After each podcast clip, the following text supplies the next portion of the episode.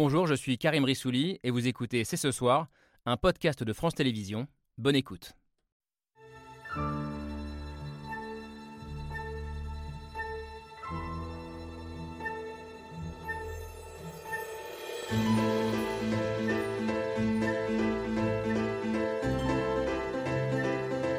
Bonsoir à toutes, bonsoir à tous, bienvenue, vous regardez C'est ce soir.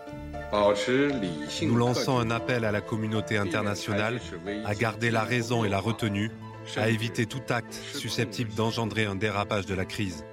Nous appelons à relancer au plus vite les pourparlers de paix. Je sais pouvoir compter sur vous pour euh, ramener la Russie à la raison et tout le monde à la table des négociations. Les présidents français et chinois ce matin à l'occasion de la visite d'État d'Emmanuel Macron en Chine. La France qui est venue réaffirmer ses liens avec la deuxième puissance mondiale et qui compte sur Xi Jinping pour jouer les médiateurs dans la guerre en Ukraine. Mais en cherchant leur propre voie, distincte de celle de l'allié américain, la France et l'Europe font-elles preuve de naïveté face à Pékin? Peut-on vraiment compter sur la Chine qui reste ambiguë sur son propre agenda?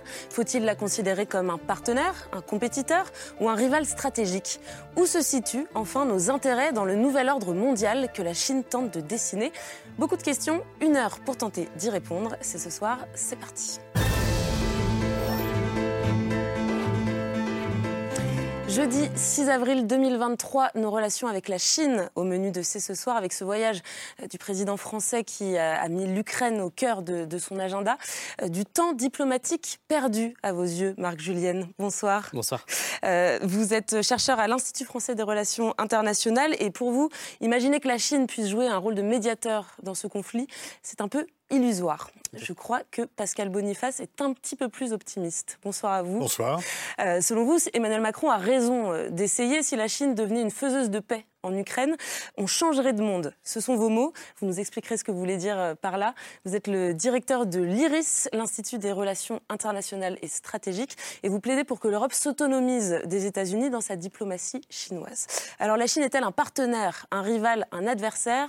Vous allez nous, nous aider à y voir un petit peu plus clair, Nathalie Loiseau. Bonsoir à vous. Bonsoir. Vous êtes l'ancienne ministre des Affaires européennes d'Emmanuel Macron, aujourd'hui eurodéputée Renew et présidente de la sous-commission sécurité et défense du Parlement européen. Vous faites partie de ceux qui euh, dénoncent depuis longtemps la naïveté de l'Europe face à la Chine. On sera donc curieuse d'avoir votre regard sur ce voyage qui est à la fois français et européen, puisqu'Ursula euh, von der Leyen est arrivée aujourd'hui à Pékin.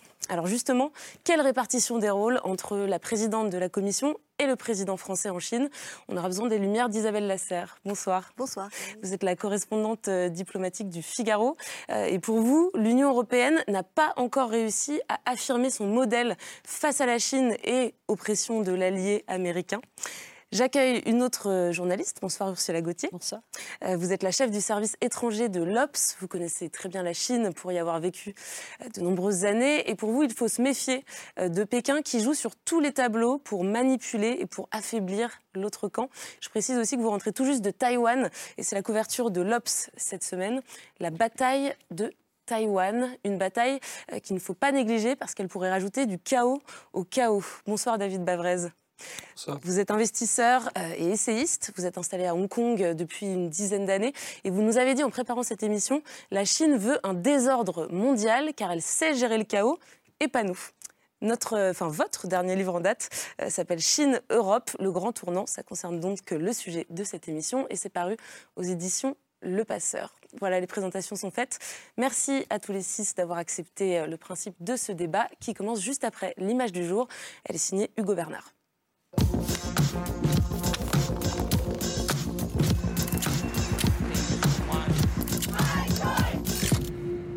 L'image du jour, c'est une poignée de main en fanfare.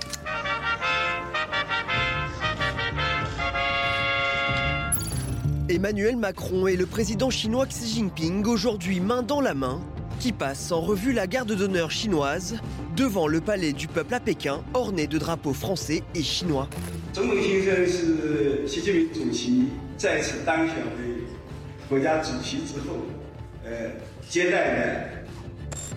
Accompagné de la présidente de la Commission européenne Ursula von der Leyen, Emmanuel Macron est à Pékin pour une visite d'État de trois jours, dans un contexte de forte tension entre la Chine et les États-Unis, et le président a voulu faire entendre une autre voix.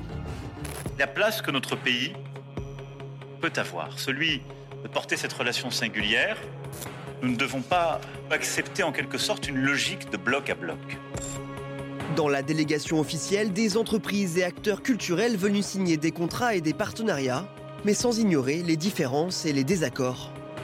Il va absolument sans dire que nous ne partageons pas le système politique de la Chine. Il existe même une rivalité que nous assumons pleinement. Une visite principalement marquée par des discussions autour du sujet brûlant du moment, le conflit en Ukraine. Et le président chinois s'est dit prêt à appeler son homologue ukrainien pour aider à trouver une fin à la guerre.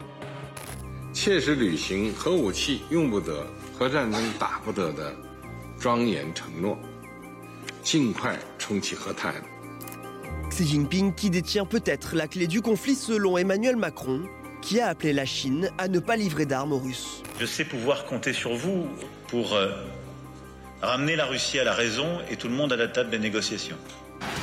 Dans l'image du jour, Emmanuel Macron reçu en Chine avec les honneurs et qui compte sur Xi Jinping pour trouver une issue à la guerre en Ukraine. Merci Hugo. Alors je voudrais commencer avec euh, les mots euh, d'Emmanuel Macron à Xi Jinping euh, ce matin qui dit, vous l'avez entendu, je sais pouvoir compter sur vous pour ramener la Russie à la raison, compter sur Pékin pour trouver une issue au conflit ukrainien. Marc Julienne, est-ce que c'est du pragmatisme de la part d'Emmanuel Macron ou est-ce qu'il se fourvoie complètement? Ben, je pense que c'est un petit peu des deux. C'est du pragmatisme parce que la Chine a effectivement euh, les moyens, elle a effectivement les leviers, si elle le souhaitait, pour faire pression par exemple sur, sur Moscou.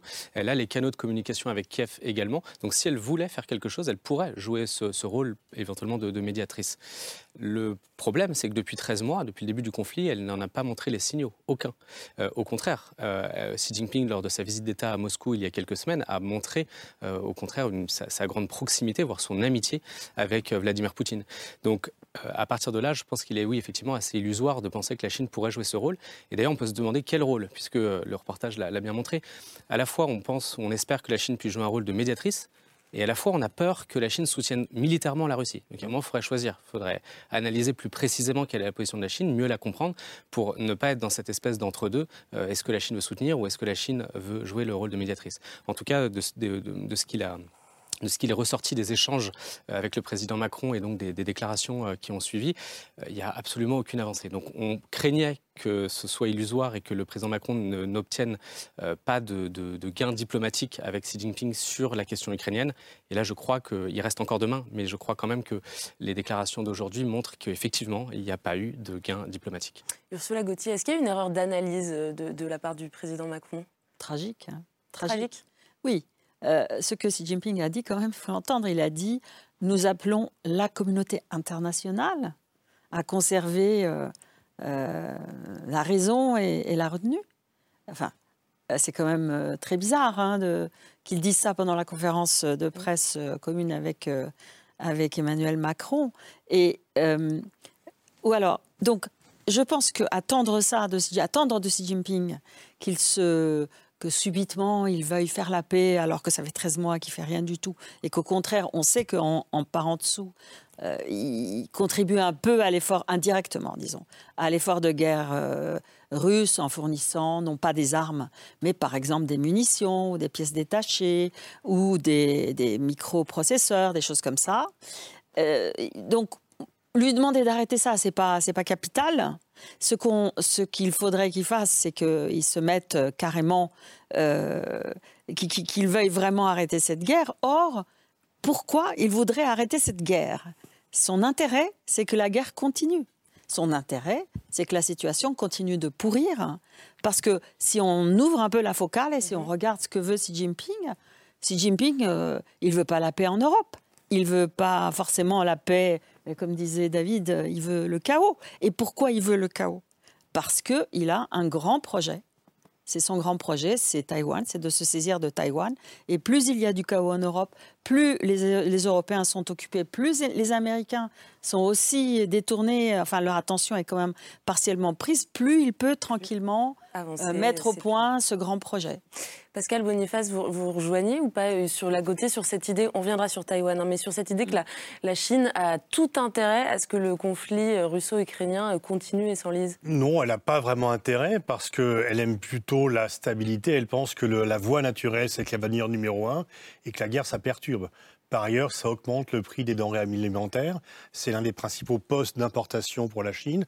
Ça augmente le prix de l'énergie. C'est euh, un deuxième poste important d'importation pour la Chine. Donc, ça a un coût économique très fort.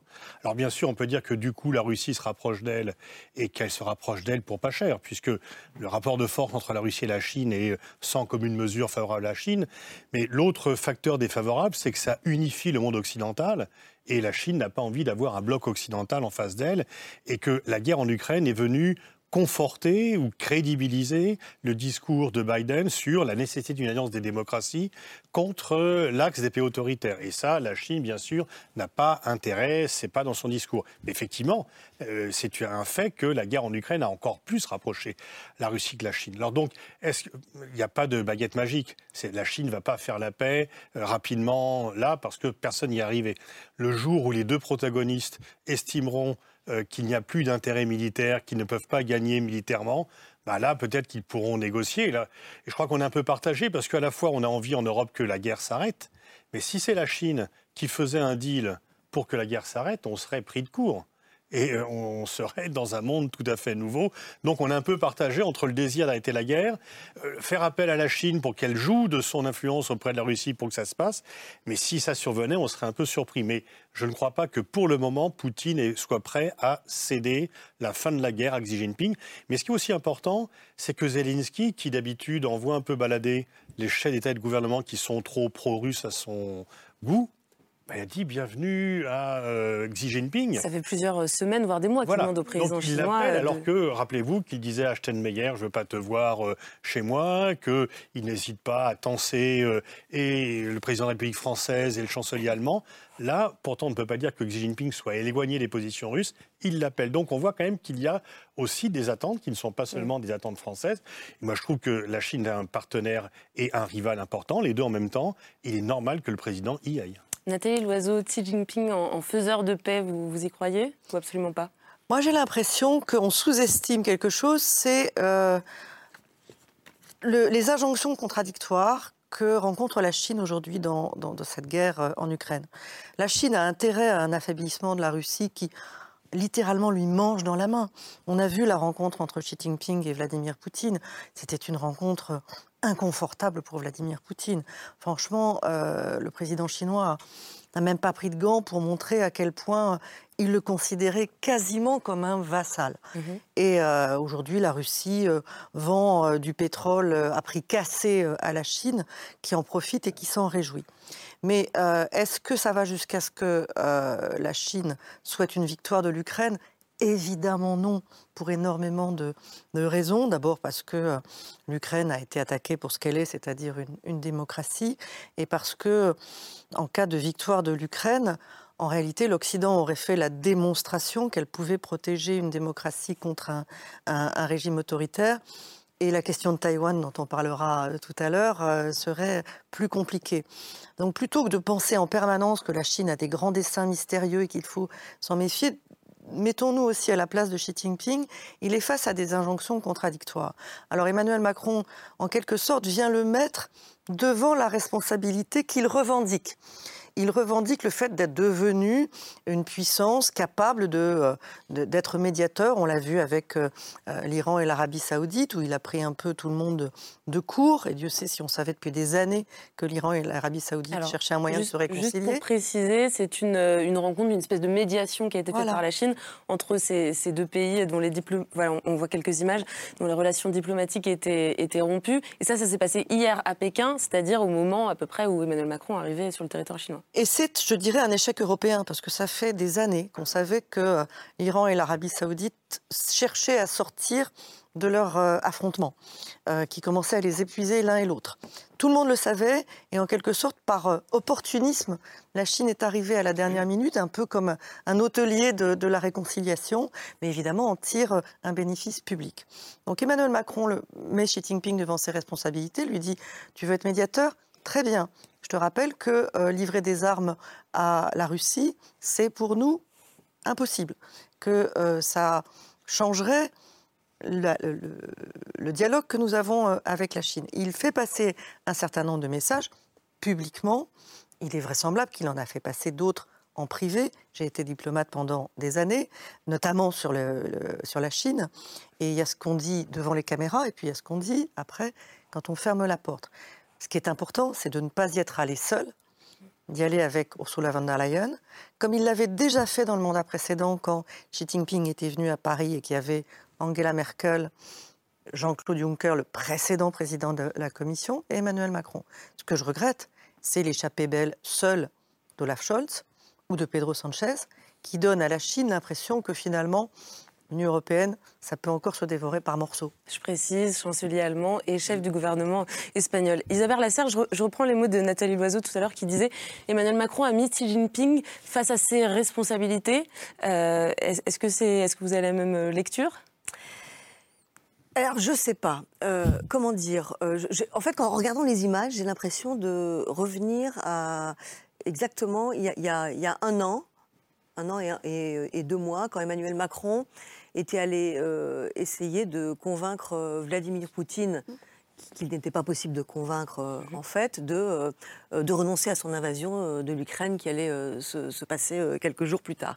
Là encore, il essaye de, en fait, de convaincre Xi Jinping de se détacher de, de, Vladimir Poutine et de, non pas de basculer dans le camp occidental, bien entendu, mais au moins de, oui, vraiment de, s'écarter de la politique russe. Et dans un cas comme dans, un autre, c'est pour moi une initiative, je ne dis pas qu'elle ne doit pas être tentée, mais qui me paraît complètement vaine. D'abord parce que on n'est absolument pas dans le temps de la paix aujourd'hui. Les Ukrainiens préparent leur contre-offensive. Tant qu'on ne sait pas ce que la contre-offensive euh, ukrainienne va donner, il n'y a pas de paix possible.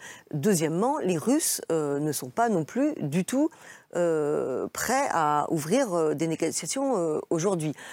Deuxièmement, euh, la Chine n'est pas dans cette position euh, de neutralité qui fait qu'elle pourrait, euh, comme ça, se taper un petit peu plus fort sur la tête de Vladimir Poutine. Est-ce que c'est pas le seul pays qui peut faire pression sur Vladimir Alors, Poutine c'est le seul pays qui peut faire pression, effectivement, mais on ne peut pas avoir en la Chine un, médiateur et un acteur neutre. Depuis le début, elle soutient la Russie politiquement, économiquement, pas militairement. effectivement, elle envoie des semi-conducteurs, même certains parlent de, de Kalachnikov. Donc la, Chine est tout sauf neutre. Et par ailleurs, euh, elle est déjà, enfin ce front, euh, euh, je dirais, une des, une des raisons principales de, cette association entre la Russie et la Chine, c'est la haine des États-Unis, la haine de l'Occident et la volonté de détruire l'ordre international pour le reconstruire par un ordre international qui soit favorable davantage aux intérêts de, Pékin et, de, et de Moscou. Donc ça ne peut pas marcher. Maintenant, effectivement, je crois qu'il faut mettre la Russie devant ses responsabilités. Alors, est-ce que la devant ses responsabilités, c'est de dire je compte sur vous.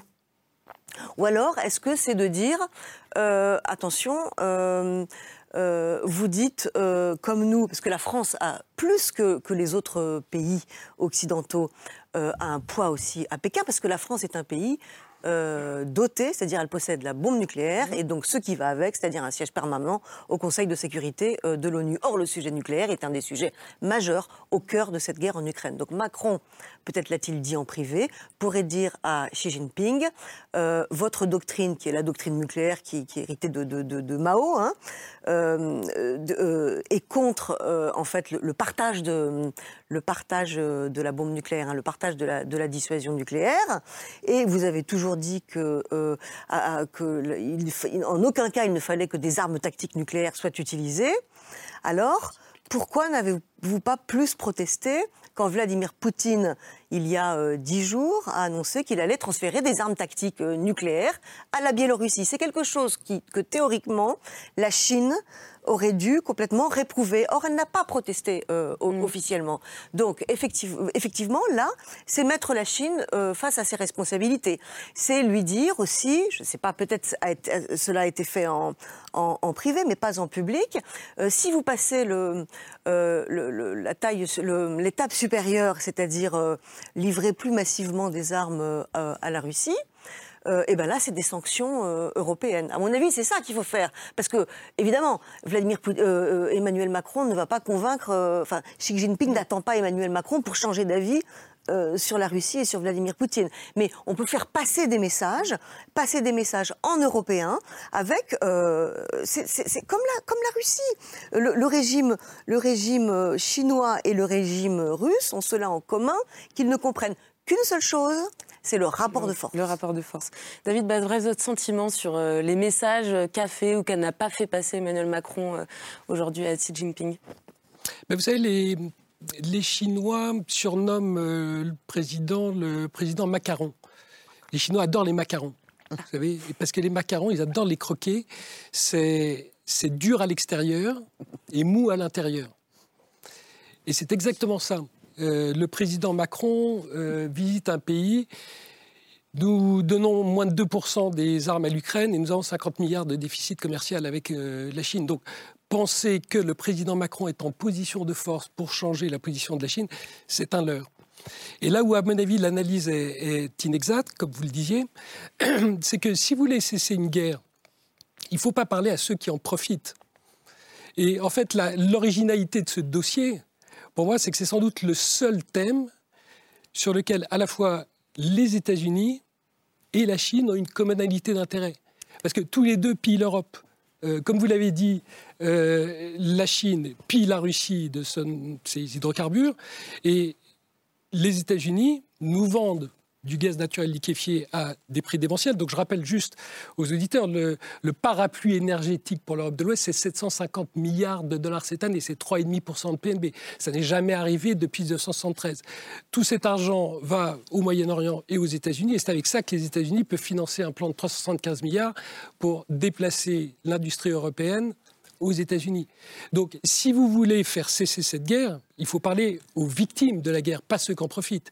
Et les victimes de la guerre, ce sont le peuple russe, ce sont le, le peuple ukrainien, et ça va devenir de plus en plus le peuple européen, parce que ce coût de la guerre que pour l'instant nous ne supportons pas, parce que c'est l'État qui paye, nous allons devoir le payer. Donc je pense qu'il y, y a une, erreur de casting. Il ne faut pas parler, il faut parler ni à la Chine ni aux États-Unis qui en profitent. Mm. Il faut en parler aux victimes. Pourtant, la Chine a euh, présenté euh, le 24 février pour le premier anniversaire euh, de la première anniversaire entre guillemets de la, guerre en Ukraine. Ursula Gauthier, la, la, Chine a présenté son plan de paix en 12 points.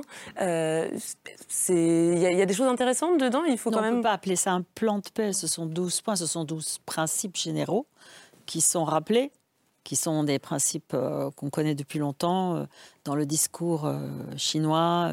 nous sommes pour la paix, nous sommes contre la guerre, nous sommes, etc. Et où, d'une certaine façon, il, renvoie dos à dos, en fait, les deux. Il, par exemple, il parle de la, du principe de souveraineté, et sans préciser du, coup, du tout qui, la souveraineté de qui a été violée par qui. Voilà. Il n'y a pas l'ombre, il n'y a même pas, enfin, le, ce que subit l'Ukraine n'est même pas nommé et il n'y a pas d'agresseur nommé. Alors, euh, comment est-ce que ça peut être un plan de paix? C'est euh, un texte, euh, une sorte un texte vide et, qui est juste fait pour donner à Xi Jinping un peu la stature de quelqu'un qui veut justement se poser en homme de paix, etc. Mais est-ce qu'en se rendant en Chine pour lui demander de jouer les médiateurs, Emmanuel Macron participe à légitimer Xi Jinping comme un, mais bien un sûr, homme de paix? Mais bien sûr, parce qu'en ce moment, ce qui se passe, c'est que euh, il faut quand même ne pas oublier que Xi Jinping vient d'obtenir euh, par la force son troisième mandat euh, en contradiction avec la constitution du Parti communiste chinois lui-même. Donc, c'est un régime illégal. Et qu'est-ce qui se passe? Il y a les, les, leaders du monde entier qui se succèdent, qui vont comme à Canossa pour lui reconnaître, pour reconnaître le nouvel empereur. C'est un peu ça. Et c'est comme ça que c'est montré. Vous voudriez que personne n'aille en Chine? Vous voudriez que le président de la République française n'aille jamais en Chine? On sait très bien que la Chine est pro-russe. On sait très bien que la Chine n'est pas une démocratie. Mais la Chine existe, vous n'allez pas la faire disparaître de la carte comme ça. Donc si euh, Macron ne devait aller que dans les pays démocratiques, on aurait quand même un espace réduit. Donc on connaît tous les défauts de la Chine, mais c'est la deuxième puissance mondiale. On ne peut pas l'ignorer. De même que De Gaulle est allé en Union soviétique, on savait ce qu'était l'Union soviétique. On ne peut pas avoir des relations diplomatiques qu'avec, et des relations tout court, qu'avec les pays de l'Union européenne, les États-Unis, la Corée du Sud et le Japon. Donc on connaît tous les défauts, mais la réalité est là. Donc on est bien obligé de parler à la Chine. On peut ignorer peut-être la Corée du Nord, mais la Chine, on ne peut pas l'ignorer. Ursula Gauthier.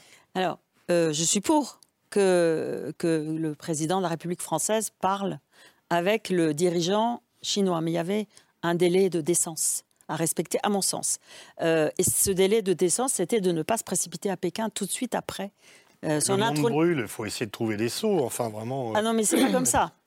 C'est pas comme ça. Là, ce qu'il est en train de faire, c'est de l'apporter de l'eau au moulin de Xi Jinping. Vous croyez que Xi Jinping a besoin de la visite d'un président euh, étranger pour être conforté dans sa position de leader chinois? Mais il, faut ne pas avoir vécu à, Pékin pour dire une chose pareille. Euh, la presse chinoise, les, JT chinois sont pleins de euh, chefs d'État qui viennent et qui font. Si vous voulez, la Chine, c'est le principe impérial, c'est les États tributaires. Ce sont ces États tributaires, États clients, États vassaux, qui viennent déposer leur tribut devant l'empereur et qui demande à l'empereur quoi? La possibilité de commercer avec l'Empire. Qu'est-ce que fait Macron? Il y va, etc. Et il va avec 60 hommes d'affaires mhm. pour faire quoi?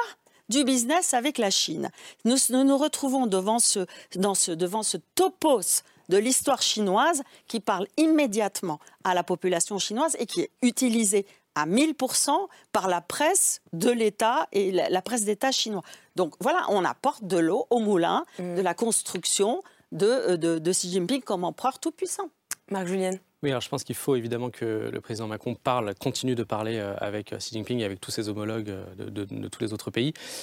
mais je pense qu'il y a une, une, certaine anachronie dans cette visite et un retard de la France sur la, mise à jour de sa politique à l'égard de la Chine. Et je crois, quand je dis retard, c'est que nos partenaires européens le font. L'Union européenne semble le faire. Ursula von der Leyen, qui fait partie de la visite, mm. a prononcé un discours le 30 mars, qui est un discours très clair, très lucide, mm. je dirais même équilibré, dans le sens où elle reconnaît qu'elle ne veut pas de découplage avec la Il ne s'agit pas de se séparer, d'arrêter de parler avec la Chine, d'arrêter de commercer avec la Chine. Mais il faut reconnaître que la Chine de Xi Jinping a changé. Effectivement, ce n'est pas la Chine de Deng Xiaoping, de Jiang Zemin, de Hu Jintao. Elle a euh, changé euh, la, Chine de Xi Jinping. Il a euh, brisé certaines pratiques politiques qui existaient depuis 40 ans, notamment la collégialité des, décisions au sein du Parti communiste, les, limites de mandat, les limites d'âge aussi pour rester au pouvoir. Ce qui fait qu'aujourd'hui, un peu à la manière de Poutine, il, peut, il a pris ses dispositions, Xi Jinping, pour rester au pouvoir potentiellement autant de temps qu'il le souhaitera. Et donc, on ne peut pas avoir une politique chinoise en 2023 qui soit la même euh, qu'en 2018. Et c'est là où, c'est pour ça que je parle un peu d'anachronisme, c'est qu'il semble que cette visite-là, on a, un peu l'impression que c'est business as usual et comme s'il ne s'était rien passé, comme s'il n'y avait pas eu le Covid, comme s'il n'y avait pas eu la reprise en main extrêmement brutale euh, de Hong Kong, des pressions militaires qui sont quotidiennes euh, dans le détroit de Taïwan, la répression massive des Ouïghours, comme si tout ça n'avait pas existé. Et même, y compris, une diplomatie qui, depuis 2020, est agressive à l'égard euh, de l'Union européenne, et on le sait même, euh, y compris à Paris. Donc, ça, je pense qu'il faut quand même le mettre dans l'équation pour aujourd'hui euh, recalibrer, réviser notre relation à l'égard de la Chine. Nathalie Loiseau, est-ce qu'on a été collectivement trop naïf en fait face aux au, nouveaux dessins de la Chine, peut-être comme on l'a été face à la Russie justement? Ah bah, la liste de, nos naïvetés euh, est, euh, très longue. Euh, on a cru avec la Russie et avec la Chine que plus on fait du commerce, mieux on s'entend et plus on protège la paix. c'est ce qu'il est venu faire du commerce, Emmanuel Macron. On voit avec la Russie que ça n'a pas fonctionné et j'espère qu'on tire pleinement les leçons euh, de nos erreurs de jugement s'agissant de la Russie et qu'on les applique à d'autres régimes autoritaires. Ça ne veut pas dire qu'il ne faut pas leur parler. Euh, et là, je partage ce que dit Pascal Boniface. Évidemment qu'il faut parler avec la Chine, deuxième euh, puissance au monde. lui tourner le dos, ça, n'existe pas. Le découplage, même les Américains qui en parlent beaucoup ne le pratiquent pas. Ça n'est pas vrai, ça n'est pas possible. L'Union européenne sort de la naïveté lentement, parce que souvent ce que fait l'Union européenne est lent, et tardivement, euh, moi, j'ai le souvenir, quand j'étais au gouvernement en 2017, d'avoir introduit le sujet du contrôle des investissements étrangers dans les secteurs stratégiques. Je peux vous dire que dire ça en 2017, et c'était la position d'Emmanuel Macron, c'était être le huron dans la salle. Tout le monde me regardait en disant Quoi parle-t-elle? Comment ça, le contrôle des investissements étrangers? Et puis, les Allemands, qui sont pourtant très euh, favorables euh, à tout ce qui est relations commerciales très poussées avec le reste du monde, ont commencé à découvrir que certains de, leurs joyaux euh, étaient euh, achetés par des entreprises chinoises et on dit c'est pas mal l'idée française du, mécanisme de, contrôle des investissements. Quand vous parlez de, joyaux, d'investissements stratégiques, très concrètement, bah, ce sont des entreprises dans des secteurs sensibles dont on découvre du jour au lendemain qu'elles sont prises par des investisseurs chinois, investisseurs chinois qui ont des liens avec l'État chinois naturellement. Donc ça, ça a été une première étape. En ce moment, on construit ce qu'on appelle un, instrument anti-coercition, un instrument de défense commerciale vis-à-vis du reste du monde et notamment de la Chine. Ça arrive très tard, pendant des années, et encore maintenant, j'entends quand je plaide, par exemple, pour que euh, on n'utilise pas des matériels de surveillance chinois, ne serait-ce que dans les institutions européennes, tout simplement. On me dit, mais on passe un marché. bah oui, c'est un peu mon travail. Euh, on, passe un marché et puis on prend euh, le moins cher. Je dis, vous êtes très gentil. Mais c'est les règles de l'OMC. Je dis, vous êtes adorable, mais enfin, quand il y a des préoccupations de sécurité, on les fait entrer en ligne de compte. Ça, ça commence à arriver. On est en 2023, ça commence à arriver maintenant. On commence tout juste à se dire, depuis quelques années, que Huawei n'est pas une entreprise comme les autres. On commence à s'apercevoir que TikTok n'est pas une application comme les autres. Il nous a fallu de temps. Et c'est, je crois, à chaque fois qu'on peut le faire à 27 en européen, que ça a une chance de peser. Parce qu'on est le plus grand marché solvable du monde, encore aujourd'hui, quand on est 27, quand on est 450 millions. Et là, la Chine malgré sa puissance, malgré son assertivité, certains diraient son arrogance, euh, est obligé d'écouter parce que si les choses changent, ça peut devenir beaucoup plus difficile pour la croissance chinoise, qui est quand même le fondement du contrat politique chinois. Et je ne pense pas que la visite de Macron juste après euh, la réélection de Xi Jinping ou avant ou pendant change quoi que ce soit. Ce qui compte pour Xi Jinping, après l'épisode du Covid, après son propre revirement sur sa propre politique, c'est de retrouver un rythme de croissance. Il ne le retrouvera que si on est au rendez-vous. Mhm. Même question, euh, Isabelle Lasserre, est-ce qu'on a été naïf? Est-ce que les Européens ont un train de retard? Est-ce qu'on l'a rattrapé ah, euh, On a été naïf, comme on l'a été euh, vis-à-vis de, la Russie, mais je pense qu'on n'a pas encore rattrapé ce retard. Il y a encore plein de contradictions. Prenons ce voyage, par exemple. Donc, on dit, bon, c'est Ursula von der Leyen qui dit ça, mais enfin, tout le monde est à peu près d'accord sur le concept. En anglais, ça fait de-risking, c'est-à-dire diminuer la dépendance des entreprises européennes euh, dépendance économique vis-à-vis de la Chine, comme on a réussi à le faire superbement et très rapidement euh, en ce qui concerne le gaz vis-à-vis de la Russie. Mais alors là, le signal qu'on donne, c'est que demain, le président euh, français se rend euh, à Canton, dans le berceau euh, des exportations chinoises, avec 50, 50 dirigeants d'entreprises. 60 même, je crois. 60, bon. Et donc, ça ne va pas avec l'objectif de, de, diminuer la, dépendance. Il y a un message contradictoire. On ne va pas plus acheter, on va plus vendre. Ce autre, autre contradiction, euh, parce que si la Chine a beaucoup changé, euh, l'Europe a changé aussi euh, depuis la guerre en Ukraine, n'est plus du tout la même qu'avant. Et là, on l'a vu, on, a vu que le discours de Ursula von der Leyen était beaucoup plus dur et plus clair que celui d'Emmanuel Macron, qui est mmh. plus, plus, soft, qui est plus, est plus accommodant. Il y a au sein de l'Union européenne une division vis à -vis de la Chine euh, qui est à peu près la même que celle qu'il y avait vis-à-vis de la Russie, et qui est nouvelle parce qu'on n'avait pas vu venir, tout simplement parce qu'au début, euh, euh, avant la guerre en Ukraine, il y avait beaucoup de pays en, Europe orientale qui prenaient les capitaux chinois et qui rentraient dans la, la, route de la soie, etc. Là, ces pays sont furieux contre Xi Jinping qui soutient la Russie. Eux sont en bordure à la frontière de la Russie. Donc il y a un retournement de certains pays en Europe orientale. Donc il y a une nouvelle dynamique euh, en Europe et il y a une euh, cette, nouvelle euh, en fait volonté de, muscler l'Europe qui a toujours été française, hein, la volonté d'Europe d'autonomie stratégique. Elle est aujourd'hui reprise par la Pologne, par les pays baltes et qui n'ont pas la même la même vision et la même conception. Donc c'est vrai que c'est très compliqué. Et alors à part les contradictions, il y a aussi des ambiguïtés parce que quand Emmanuel Macron parle de puissance d'équilibre il le met avec, euh, avec un S, c'est des notions qui sont mal euh, perçues par euh, nos partenaires. Et c'est vrai que c'est une notion qui paraît un peu compliquée vis-à-vis de la Chine, parce que c'est une chose de dire on ne va pas rentrer, être les caniches des Américains et rentrer sous la coupe des... On va pas obéir aux Américains, on veut pas de découplage et on veut pas suivre la politique des Américains. Et c'est une autre de dire, l'Europe doit être au milieu, parce qu'on a l'impression que quand on parle de puissance d'équilibre et de politique d'équilibre, on a l'impression qu'on établit une équidistance entre la Chine et les États-Unis. Or, le problème, c'est que euh, l'Europe et la France sont du côté occidental. Enfin, en tout cas, euh, les régimes politiques, les régimes euh, économiques, les valeurs, les droits de l'homme.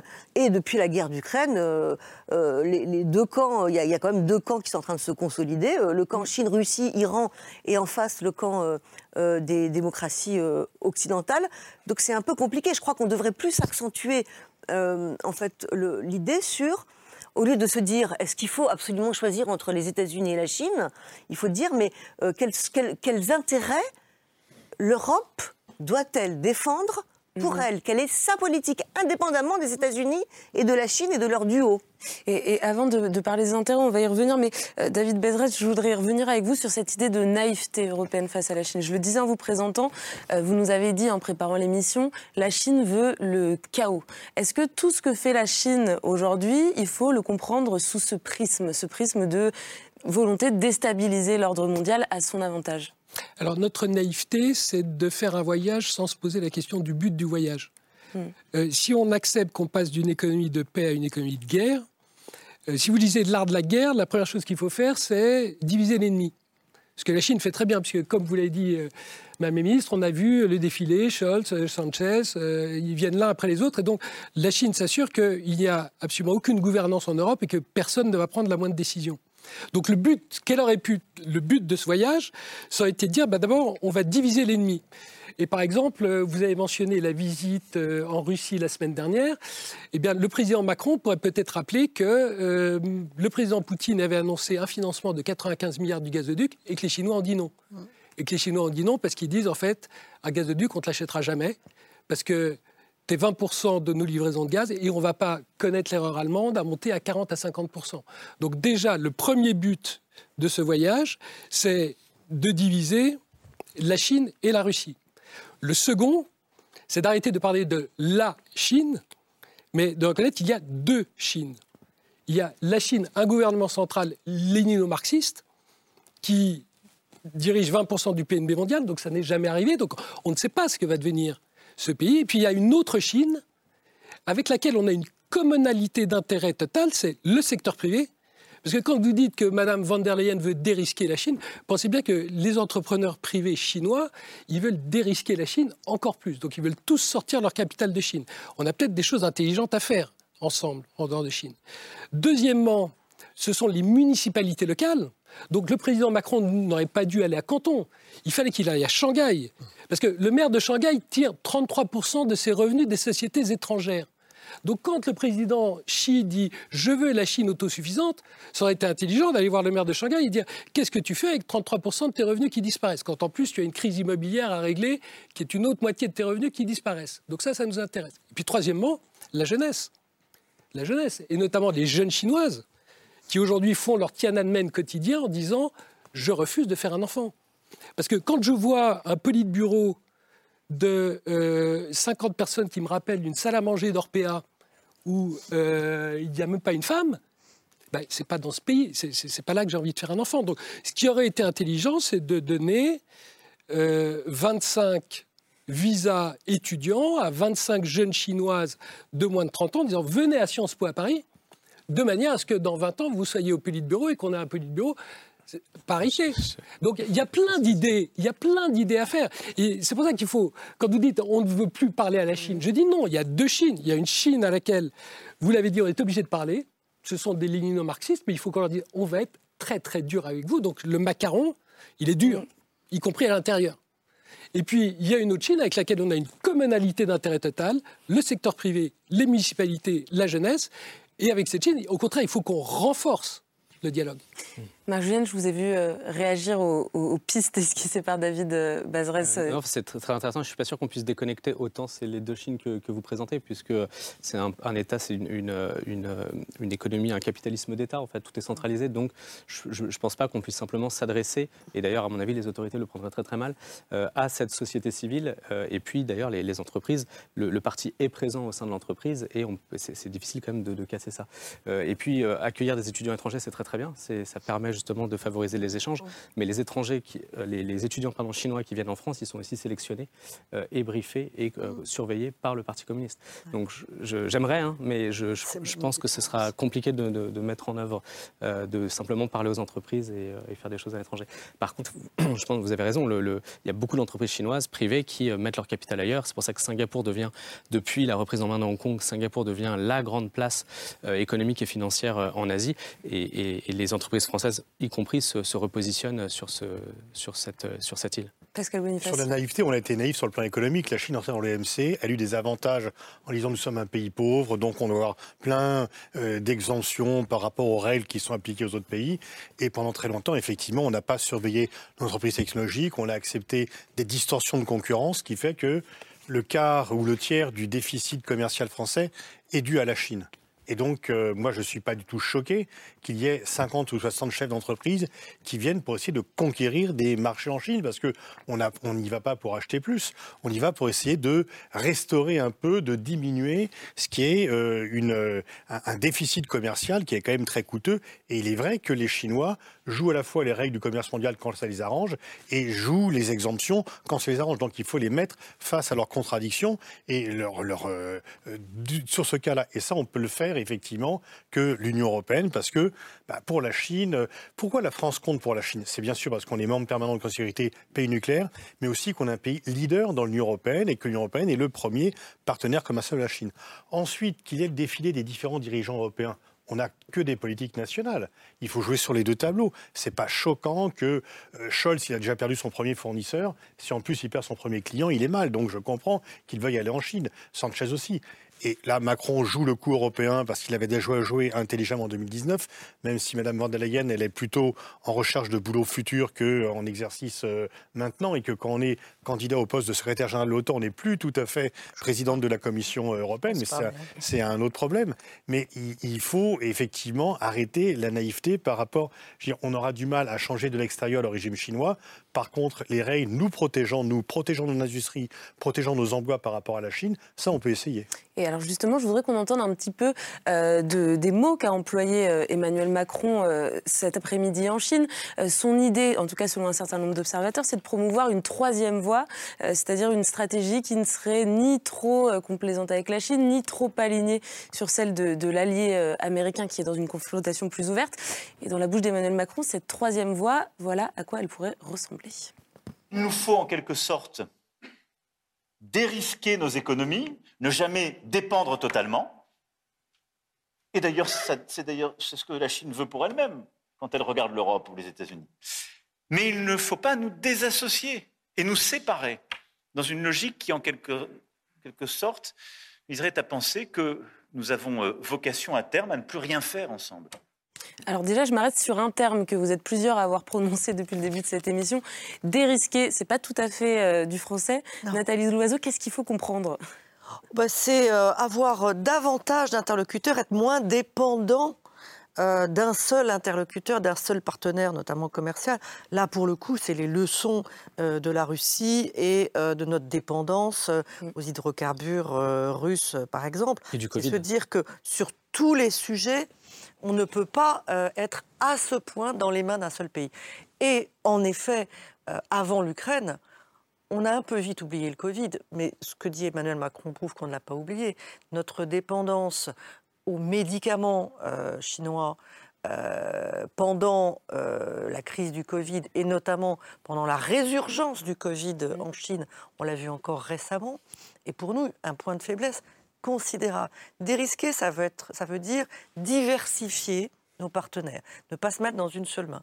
Mais dire qu'on ne fera plus rien avec la Chine, qu'on lui tourne le dos parce que ce régime ne nous plaît pas, qu'il ne se comporte pas comme on voudrait qu'il se comporte, qu'il euh, commet des ingérences, y compris dans nos pays, qu'on a été naïf, etc., etc., ça n'est pas réaliste vis-à-vis de la deuxième économie du, du monde. Alors c'est un en même, en même, temps qui peut paraître très euh, macronien, c'est une voie très étroite, mais c'est compliquée, mais je pense que euh, c'est aussi euh, une façon de sortir de la naïveté.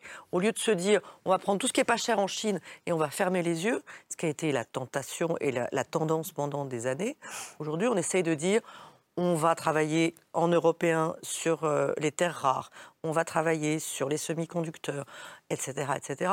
C'est compliqué, on s'y prend tard, mais on entend en Europe des mots qui étaient quasiment des obscénités il y a quelques années. On parle de politique industrielle mhm. européenne. Maintenant, il ne faut pas se contenter d'en parler, il faut la mettre en place.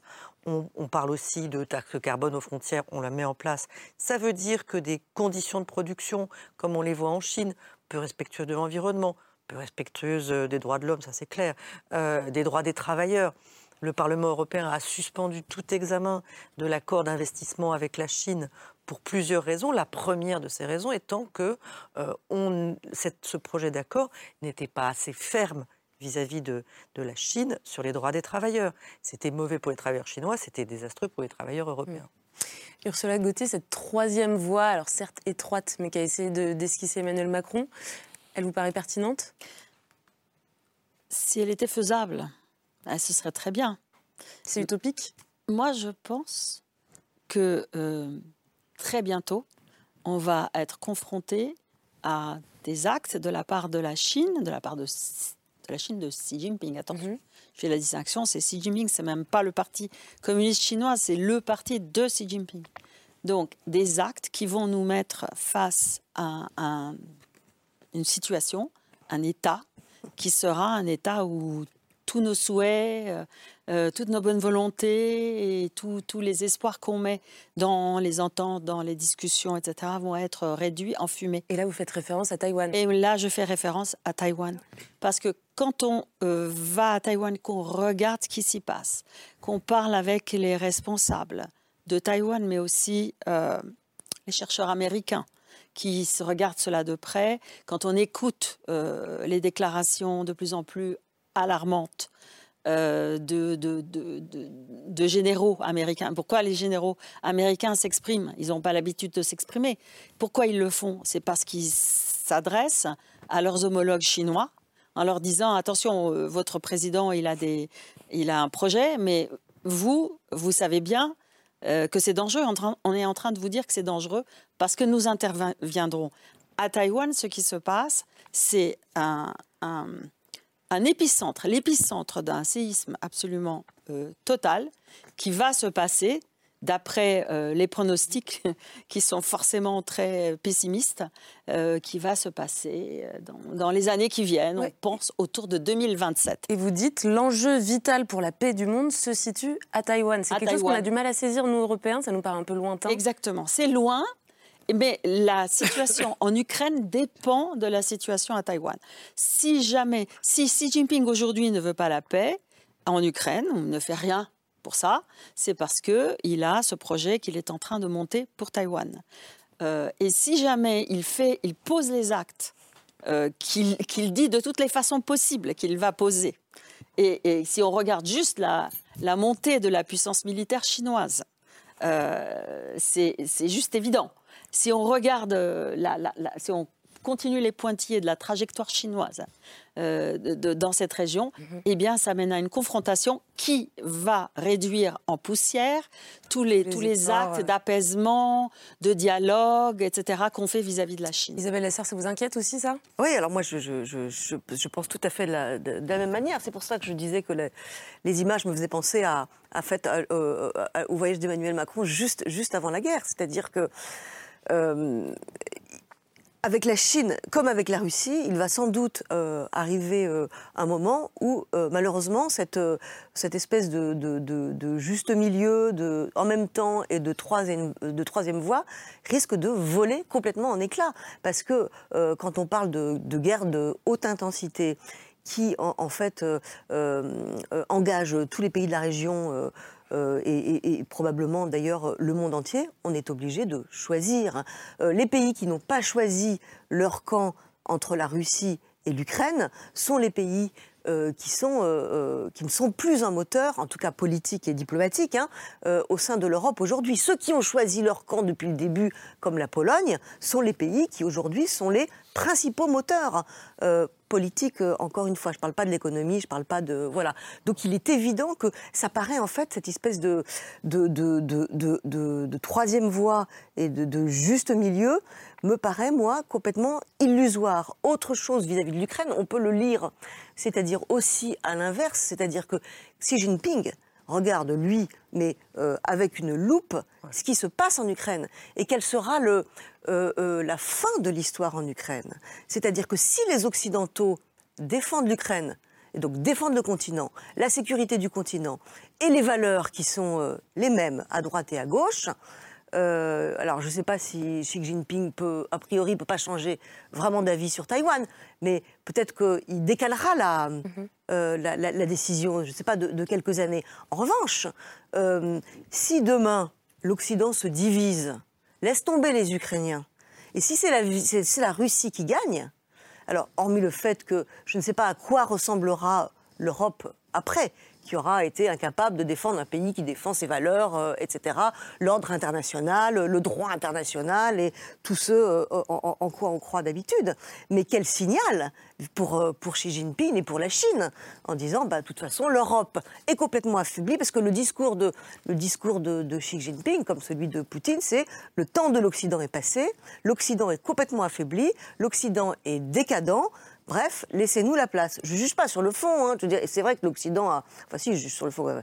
Mais. Euh, non, non, mais je veux dire, c'est exactement, en fait, son, euh, son discours euh, politique, son, son, son, idéologie. Donc, il serait nourri, en fait, par une. si l'Europe, si les Occidentaux baissaient les bras et si la Russie gagner en Ukraine. Donc si je vous suis bien, de, de ce que feront les Occidentaux ou non pour l'Ukraine et de l'issue du conflit, euh, dépendra l'attitude de la Chine face euh, à Taïwan et donc la... Après, là, je laisse les spécialistes de la Chine donc, dire jusqu'à quel point euh, Xi Jinping peut changer d'avis sur, le, sur Taïwan. Alors, oui, Pascal Obiot, oui. et Marc Julien, je vous, je vous donne la parole. C'est sûr que la Chine voit l'Occident décadent. Enfin, c'est elle a des dents nucléaires quand même l'Occident et donc ils vont pas se lancer. Bon, alors est-ce que la guerre est sûre? Est-ce que la guerre est certaine? Euh, On prend un pari si vous voulez. Alors moi je parie rien du tout. je ne dis ni qu'elle est certaine ni qu'elle n'arrivera pas parce qu'on n'en sait rien pour le moment. Et en tous les cas, ce n'est pas en, en coupant tous les contacts avec la Chine qu'on l'évitera.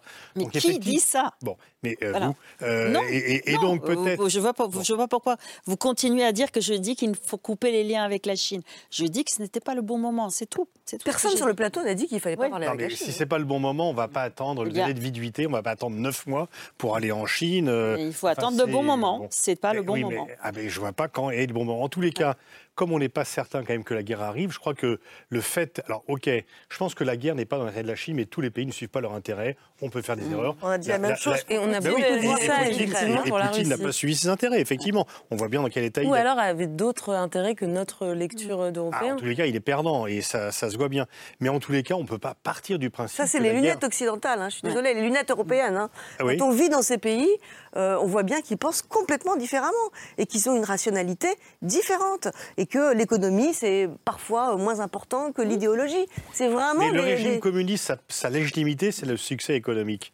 S'il n'y a pas de succès économique, les gens ils ne sont pas au Parti communiste parce qu'ils ont lu Karl Marx, les huit tomes du Capital et la, pensée de Qu'il est arrivé que le succès économique est déjà réalisé. Il pense ah, que c'est fait, bien sûr. Je, pense qu'il y a une fenêtre d'opportunité qui est en train de se refermer. C'est des, stratèges chinois qui disaient ça au début des années 2000, qu'il y avait une fenêtre d'opportunité qui s'ouvrait où la Chine avait toutes les opportunités, c'est-à-dire tous les indicateurs étaient au vert et donc elle pouvait euh, monter en puissance dans les années 2000, c'était plutôt une, émergence pacifique.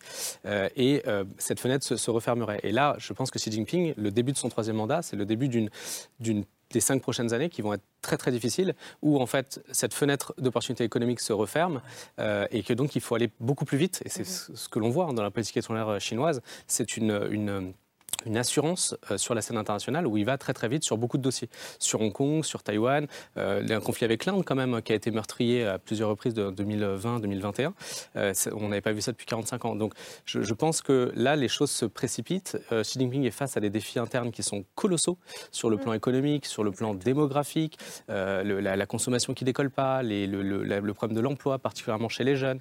Donc ça, ça, ça, va effectivement poser problème et c'est là où on ne sait pas comment le Parti communiste va réagir euh, face à cette, montée des pressions. Et mm. c'est là où il y a un risque, je pense, sur Taïwan. C'est que Taïwan peut aussi euh, servir de, diversion. Euh, de toute façon, s'il y avait une, offensive chinoise sur Taïwan, ce ne serait jamais la Chine qui serait responsable, ce sera toujours les États-Unis. C'est exactement comme ce qui s'est passé avec l'agression de Vladimir Poutine en Ukraine. C'est, d'après lui, la responsabilité des Américains. Donc ça, le discours, il est déjà, il est déjà clé en main. Et il y a une différence quand même, c'est que les Américains se sont engagés à défendre Taïwan, alors qu'ils s'étaient engagés à ne rien faire pour l'Ukraine. Donc ça change quand même un peu la donne. Bien sûr. Et il me semble qu'en 2017, euh, à la sortie du, du, du, congrès du Parti communiste, du Parti communiste chinois, euh, la Chine s'est donnée jusqu'à 2050 pour redevenir la première. 2049. 2049. Pourquoi 49 et pas 50 d'ailleurs? Bah, C'est le centenaire de la, de la fondation de la République populaire de Chine. Donc c'était pour le centenaire de la République. Sauf que Xi Jinping a accéléré euh, tous, les, tous, les, tous les calendriers. Ils aiment bien faire des calendriers et tous ces calendriers ont été accélérés et rapprochés. Euh, Parce qu'il sera âgé en 2049. Oui, en plus, s'il veut être l'homme providentiel qui va, va, faire de la Chine la première puissance mondiale, il a intérêt à le faire un peu avant 2049. Mm.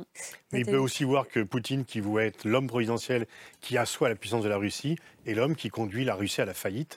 Et que donc la guerre est quand même. Mais je, je, je, pense, comme Isabelle Lasserre, je pense comme Isabelle Lasserre que euh, ce qui se passe en Ukraine sera déterminant pour ce qui va se passer euh, à Taïwan. C'est-à-dire que euh, déjà, Xi Jinping oui, il est du côté de Vladimir Poutine, mais il passe quand même des messages. Il essaye d'appeler à la paix. Il ne dit pas je vais euh, soutenir la Russie, euh, bec et ongle, les yeux fermés. Oui, aujourd'hui, il a rappelé d'ailleurs à la Russie. Euh, il a parlé de, la guerre nucléaire qui ne, pouvait pas être gagnée, donc qui ne devait jamais être menée, etc. Il a donné quelques, signaux de, ce genre. Très ambigu, d'accord, mais il regarde de près ce qui se passe avec la capacité ou non de l'Occident à aider l'Ukraine jusqu'à la victoire. Je pense que si on baissait les bras, si on se divisait, si on était fatigué de ce soutien à l'Ukraine. Euh, à la fin, on serait plus qu'une petite péninsule euh, à l'ouest euh, de l'Asie, hein, nous l'Europe. En tout cas, on risquerait d'être perçu comme ça. C'est pas encore tout à fait le cas. C'est pas encore perdu, mais ça, pourrait l'être si on baissait les bras. et je pense que s'il voit une victoire de l'Ukraine, il ne renoncera pas à Taïwan, mais il renoncera peut-être à euh, une prise militaire de Taïwan. Il y a beaucoup d'autres manières de récupérer euh, Taïwan. Et euh, la Chine, de ce point de vue-là, s'est mise dans les pas de la Russie sur tout ce qui est guerre hybride, déstabilisation, désinformation, cyberattaque, corruption, même à Taïwan. il y a, des, des, élites corrompues aussi qui sont prêtes à aller beaucoup plus loin dans le partenariat avec la Chine que la présidente actuelle. Je pense qu'ils regardent encore plus vers ça, parce qu'il a aussi des défis intérieurs, mhm. parce que euh, le Covid est quand même une sale affaire pour la Chine. On voit qu'il a été obligé de changer de politique dans un pays aussi répressif, où il y a une, un tel contrôle de la population, se mettre à dire non finalement la politique zéro Covid, on arrête, alors que c'était son marqueur à lui. Ça veut dire qu'il a quand même senti la, la pression. Et des pressions, il va en sentir beaucoup. Donc il montre sa puissance militaire, il explique à quel point il fait des dépenses militaires, etc. etc. Il survole Taïwan à chaque fois qu'il peut, notamment aujourd'hui, non pas parce qu'Emmanuel Macron est en Chine, mais parce que la présidente de Taïwan euh, est aux États-Unis. Mais euh, est-ce qu'il a envie d'une aventure militaire? Là, c'est un peu moins sûr. Simplement, euh, il ne faut pas attendre euh, et faire le pari de euh, il le fera jamais. Il faut lui donner les signaux, mhm. et c'est vrai que c'est ce que font les États-Unis, des risques qu'il court s'il le faisait. Mais la France ne fait pas. La, France n'envoie pas les signaux là. Ça, c'est moi. Bah, en tout cas, vous parlez de signaux. Je voudrais revenir sur cette idée d'une troisième voie. Comment doivent se positionner les, les, Européens? Alors, on peut appeler ça troisième voie ou autrement. Je vois les yeux, lever les yeux au ciel, Isabelle. Non, mais d'ailleurs, Emmanuel Macron ne parle plus tellement de troisième voie. Il parle plus vraiment de troisième voie. Mais, mais, je reviens à une question que vous avez posée tout à l'heure, euh, Isabelle Lasserre. Finalement, quels sont nos intérêts, David Bavrez, euh, en tant qu'Européens, en tant que Français, euh, dans cette confrontation entre la Chine, les États-Unis? Quels sont nos intérêts? Quel, est l'agenda que nous, nous devons bah, Aujourd'hui, nous sommes le Yémen. C'est-à-dire que euh, l'Arabie saoudite et l'Iran, vous ne faites jamais la guerre chez vous. Vous faites toujours la guerre dans un autre pays. Et aujourd'hui, les États-Unis et la Chine se font la guerre en Europe. Donc nous sommes, c'est ce que j'appelle la yéménisation de l'Europe. Donc la troisième voie, c'est quoi? Ce sera un G-2 où vous retiriez, parce que l'ensemble de la planète ne veut ni de la Chine ni des États-Unis. Il y a une chose qu'on ne réalise pas à Paris, c'est que euh, vous avez 6,5 milliards de gens qui ont une haine des États-Unis. Et que moi, à Hong Kong, euh, je n'ai jamais rencontré une personne qui a dit Est-ce que tu pourrais me décrire la démocratie à la française? Parce que je suis très intéressé et je voudrais copier ce modèle. Ça, ça n'existe pas. Et c'est la raison pour laquelle on va avoir cette troisième voie. Ça va être quoi? Ça va être non pas un monde bipolaire, ça va pas être un monde multipolaire comme on le croit, mais ce que fait la Chine, c'est que nous, nous, tirons une certaine, euh, un certain confort, une certaine arrogance en disant chaque fois que la Chine a monté des organisations multinationales, ça n'a pas marché. Donc les BRICS, euh, les routes de la soie, le, euh, la banque d'infrastructure, le free trade avec l'ASEAN. En fait, rien ne marche. parce que les Chinois ne savent pas gérer une institution internationale. Et ce qu'on ne comprend pas, c'est que la Chine n'est pas intéressée à, de manière hégémonique comme les États-Unis à dominer l'ensemble de la. Elles veulent tous les jours être dans des réunions où elles parlent en fait à tous les pays. Et euh, je parle avec vous et je me rends compte dans la réunion on est sept, mais à la fin je me rends compte qu'il y a moyen de faire un deal avec vous sur un sujet particulier. Et donc c'est après la réunion que je vous prends dans un coin et que je vous dis on va faire un deal bilatéral sans en parler aux autres. Et c'est ça. Et donc le, business model, c'est quoi du futur? C'est l'Inde qui, sur le plan militaire, est avec l'Occident, mais va acheter tous les jours du pétrole à la Russie. C'est la Turquie qui, le matin, achète du pétrole aux Russes et qui, l'après-midi, vend des drones aux Ukrainiens. Nous, on ne sait pas faire. Et donc, nous, on est perdus. Et c'est pour ça que, si vous regardez l'histoire, ces, dans ces grandes périodes de tension, les démocraties commencent par perdre. Parce que ce chaos, on ne sait pas faire. Alors, avec un peu de chance, on finit par gagner. Mais vous n'aurez pas le général de Gaulle sans passer par la case Pétain. Et c'est tout le problème qu'on a, c'est qu'il faut qu'on gère ce, chaos. En fait, et, la raison pour laquelle les Chinois veulent ce chaos, c'est parce qu'ils sont les maîtres du chaos. Vous savez, quand vous êtes un entrepreneur chinois aujourd'hui, concrètement, c'est quoi? On a, Vous êtes un canard à qui on a coupé la tête l'an dernier parce que tout était fermé. Et aujourd'hui, vous avez le gouvernement tous les jours qui dit Nous sommes pour le capital privé, il faut revenir, comment je peux vous aider? Bon, ben nous, on ne sait pas faire. Ben si, on sait faire. Non. Ben, bien sûr que si, qu'on sait faire. On a surmonté la crise du Covid mieux que quiconque on a mis l'argent qu'il fallait, le fameux quoi qu'il en coûte. Il faut arrêter de se flageller parce qu'on est des démocraties et qu'on est des économies de marché.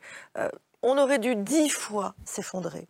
Et d'ailleurs, si vous écoutez les discours de Vladimir Poutine ou les discours chinois, euh, on serait au fin fond de la décadence. Mais ça n'est pas vrai. Quel, quel est l'espace politique au monde que d'autres pays veulent rejoindre? C'est l'Union européenne. Les candidats toquent à la porte. Quel est l'espace que des migrants hmm. risquent leur vie pour rejoindre? C'est pas la Chine. Hein. J'ai jamais vu personne traverser la mer pour dire je veux arriver en Chine. J'ai jamais vu personne faire la même chose pour aller en Russie. C'est l'Europe et c'est aussi les États-Unis. Il faut arrêter de penser que parce qu'on a des débats ouverts, parce qu'on se dispute, parce qu'on hésite, parce qu'on prend le temps, on est affaibli. C'est le discours de ces autoritaires qui est un discours souvent à destination interne, parce que comme on met, euh, euh, on écrase euh, la botte sur la tête des populations, on dit, vous savez, ces pauvres démocraties s'en sortiront jamais. Mais c'est le contraire. On s'en sort. On nous avait dit, les sanctions contre la Russie, les opinions publiques, elles vont lâcher tout de suite. Le dernier Eurobaromètre, il date du 24 février dernier. Vous avez une moyenne de 74% des Européens, la France comme les autres d'ailleurs, qui soutiennent la politique de soutien à l'Europe, euh, de soutien à l'Ukraine et de sanctions vis-à-vis de la Russie. On a beaucoup plus de ressources en nous qu'on ne le pense.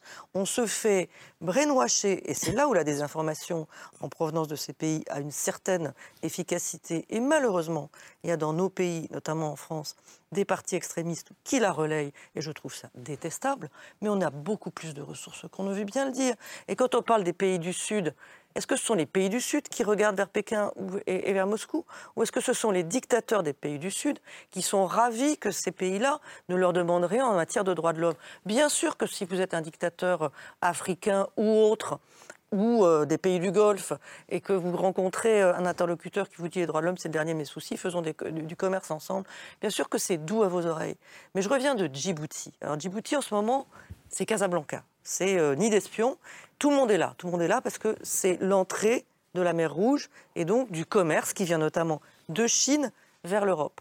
Vous avez une base française, vous avez les Américains, vous avez maintenant une base chinoise, et les Chinois rêvent d'avoir un pas de tir pour euh, lancer des satellites depuis Djibouti. Ils faire ça partout ailleurs. Simplement, l'entrée euh, de Bab el-Mandeb, ça les intéresse. Est-ce que ça veut dire que les Djiboutiens sont fous d'amour pour les Chinois? Non.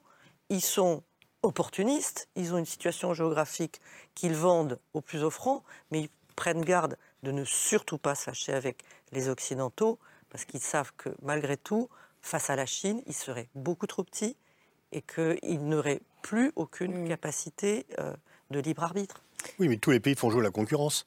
il n'y a plus de blocs comme auparavant. Il ah, ne faut pas vivre dans le passé, oui, ça, je suis d'accord avec vous. Allez, il ne nous reste plus que quelques petites minutes d'émission. J'aimerais tous vous entendre réagir sur ce que vient de nous dire euh, Nathalie Loiseau. Isabelle Lasserre, est-ce qu'elle a raison d'être optimiste et, d'affirmer qu'on est plus fort qu'on ne le pense?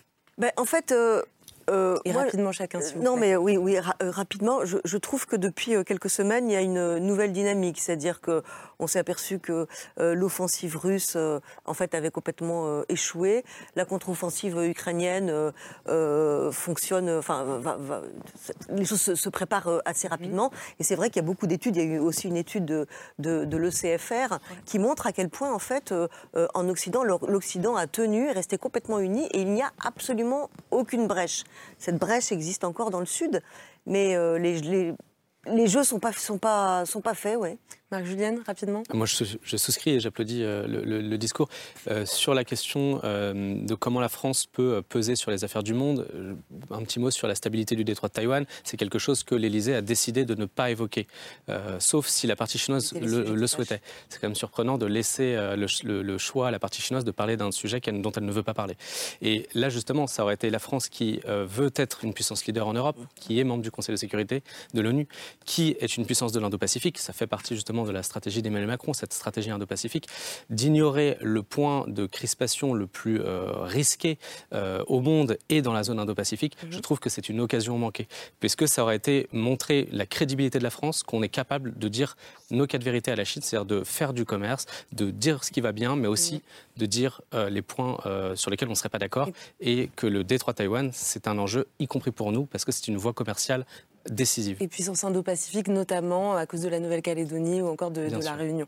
David Bavrez, non, mais je, je quelques mots. votre confiance sur le fait que la démocratie va gagner in fine. C'est pas ça mon propos. Mon mm. propos, c'est la période intermédiaire où on est en train de perdre, où je vois l'extrême droite gagner en Italie, en Finlande, en Suède, où je vois des gens dans la rue en France, alors que l'économie pour l'instant se porte bien et qu'on va avoir une crise économique dans les neuf prochains mois qui va être extrêmement dure, et que je vois des Français qui manifestent pour ne pas travailler et avoir des retraites. En Chine, les Chinois ont menacé de, de manifester au mois de décembre pour travailler. Et donc, nous avons une période intermédiaire extrêmement difficile à gérer.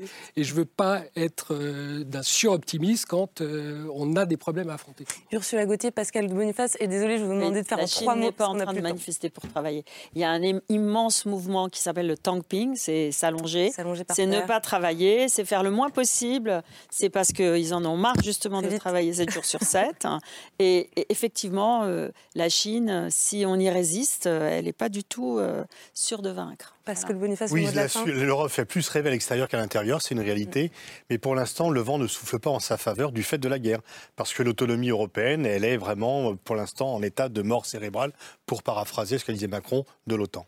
Eh bien, on arrive à la fin de l'émission. Ça y est, merci beaucoup à toutes et à tous euh, d'être venus débattre euh, ce soir. Marc Julienne, un grand merci à vous. Euh, Nathalie Loiseau, merci également. Je signale votre livre, La guerre qu'on ne voit pas venir. Justement, c'est cette guerre hybride, guerre informationnelle que vous euh, évoquiez. C'est paru aux éditions de l'Observatoire. Pascal Boniface, je signale votre bande dessinée de géopolitique en BD, donc Géostrategix, euh, dessinée par Tommy. C'est aux éditions Duno. David Bavrez, vous aussi, vous avez un livre Chine-Europe, le grand tournant. C'est pile notre sujet du jour aux éditions Le Passeur. Merci d'être venu débattre ce soir et bon retour euh, à Hong Kong.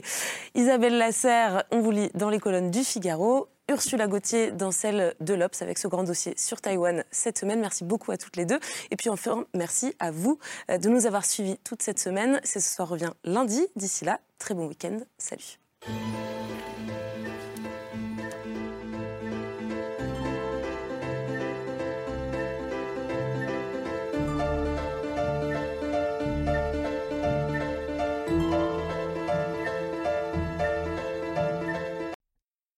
C'était C'est ce soir, un podcast de France Télévisions.